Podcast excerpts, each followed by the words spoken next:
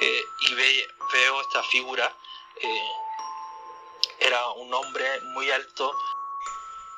Y bueno, pues como pueblo chico, pueblo minero, se supuestamente aparecía el diablo. Y descubrimos que el Goyo se había muerto en la madrugada y mi papá lo había visto en la mañana. Y veo la silueta, una silueta femenina de una mujer con un vestido blanco, no estoy weyando. La Sombra Podcast, proyecto recopilatorio de relatos paranormales.